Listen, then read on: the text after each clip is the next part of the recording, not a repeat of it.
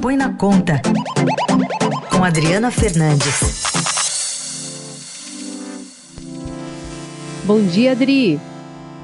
Bom dia, Carol. Bom dia, Raíssa, ouvintes da Eldorado. Bom dia.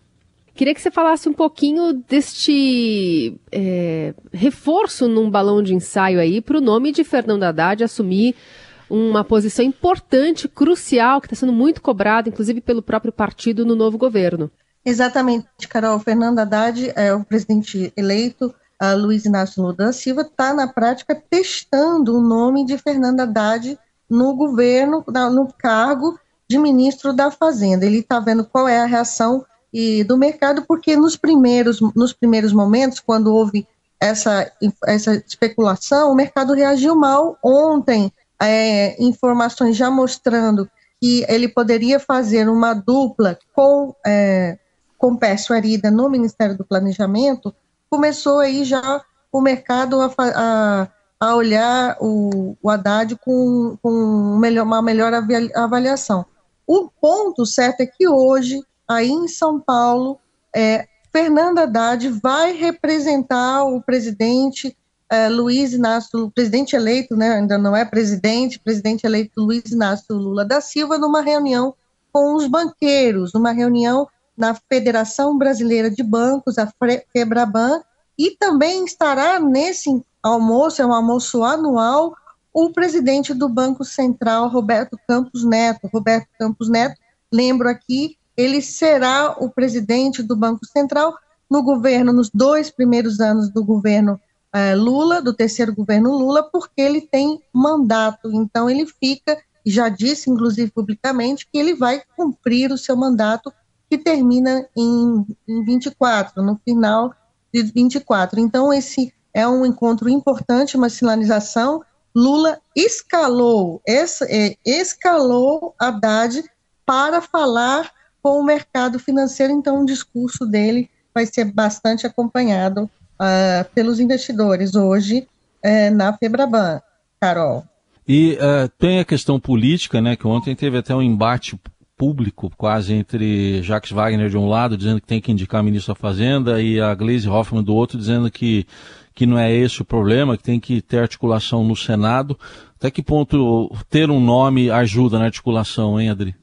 O Raíssa, o nome é fundamental, o nome está sendo cobrado é, desde o início, né? Como é que uh, não tem um, um, um, ministro da, um ministro indicado da Fazenda, né, para negociar, porque isso tudo que estiver sendo negociado terá impacto é, nas, nas, contas públicas, uh, não só em 2023, como também nos próximos anos. Então essa cobrança é importante, mas eu particularmente acho que Gleice e Jacques Wagner fazem jogo de cena, porque nos bastidores o PT está procurando uma saída sem a PEC. A PEC está difícil, o Centrão está cobrando uma fatura muito alta, o presidente da Comissão de Constituição e Justiça da CCJ, Davi Alcolumbre, a PEC teria, tem que passar pela CCJ, também está numa movimentação forte de, de cobrar cargos e também outros tipos de cobrança, e eles estão é, colocando na mesa a possibilidade que volta ao cenário de fazer o pagamento do Auxílio Brasil de 600 reais, que vai virar Bolsa Família, é, por meio de uma MP, de um crédito extraordinário a ser editado no início é, de 2023, e para isso haveria uma ação, protocolaria uma ação no Supremo Tribunal Federal, é, pro, provocando o Supremo de uma decisão que obriga, de uma decisão que obriga o governo federal a fornecer uma renda é, mínima, uma renda básica. Essa é uma decisão de 2021, tem controvérsias, há, há, muitos acham que há insegurança jurídica por trás, mas Glaze ontem fez várias movimentações nesse sentido, então eu acho que é um stick-puxa ali já meio que combinado esse meio, meio de campo, porque a articulação política da base, que será de apoio de Lula, está difícil no Congresso, porque o Centrão jogando pesado com o governo eleito. E o quanto. Jogar pesado, Carol, ah. é cobrar uma fatura alta, né? Sim, sim. Cada vez mais, até pensando é, o orçamento secreto, né? Eleição da Câmara Sim. do Senado ano que vem, tá tudo nesse combo, né? O quanto Sim, depende exatamente. também do, do, do, dessa parada estratégica, né? Enfim, por, por questão ah. de saúde do próprio presidente eleito Lula, porque tem se falado que ah, esse atraso nele ir para Brasília conversar diretamente com os interlocutores pode ter colocado um pouco dessa água aí na fervura. Até que ponto isso faz sentido, Dri? Pensando que, né, ontem a gente viu até a, a, mensagem do Lula conversando com a equipe ali de saúde, com o pessoal da Fiocruz, até que isso, isso uhum. até que ponto isso procede? Eu não, é, procede em que, de que maneira que, que, que a sua que pergunta? A, a presença entendi. física mesmo, a mudança oficial, né? Tá ficando mais é, tete a tete com é, ah, a equipe acho. de transição em Brasília. Eu Até que ponto isso interfere? Eu acho é? importante. Sabe por quê, é, hum. Carol? Já, a eleição foi no dia 30, né? No uhum. dia primeiro, que eu acho que no, dia, no primeiro dia depois da vitória, aqui na segunda-feira, já na terça-feira, primeiro teve segunda, na terça-feira, no início, portanto, de novembro, o, a, o, o, o, governo de transição, coordenador Geraldo Alckmin, ele, ele chegou lá no Congresso junto com todos os aliados políticos e já falou na PEC. Então eles já começaram sem uma negociação uh, mais, uh, mais apurada, já falaram na PEC de transição, e uh, e está aí nesse jogo de empurra, tira aqui. Eu sei que faz parte, né?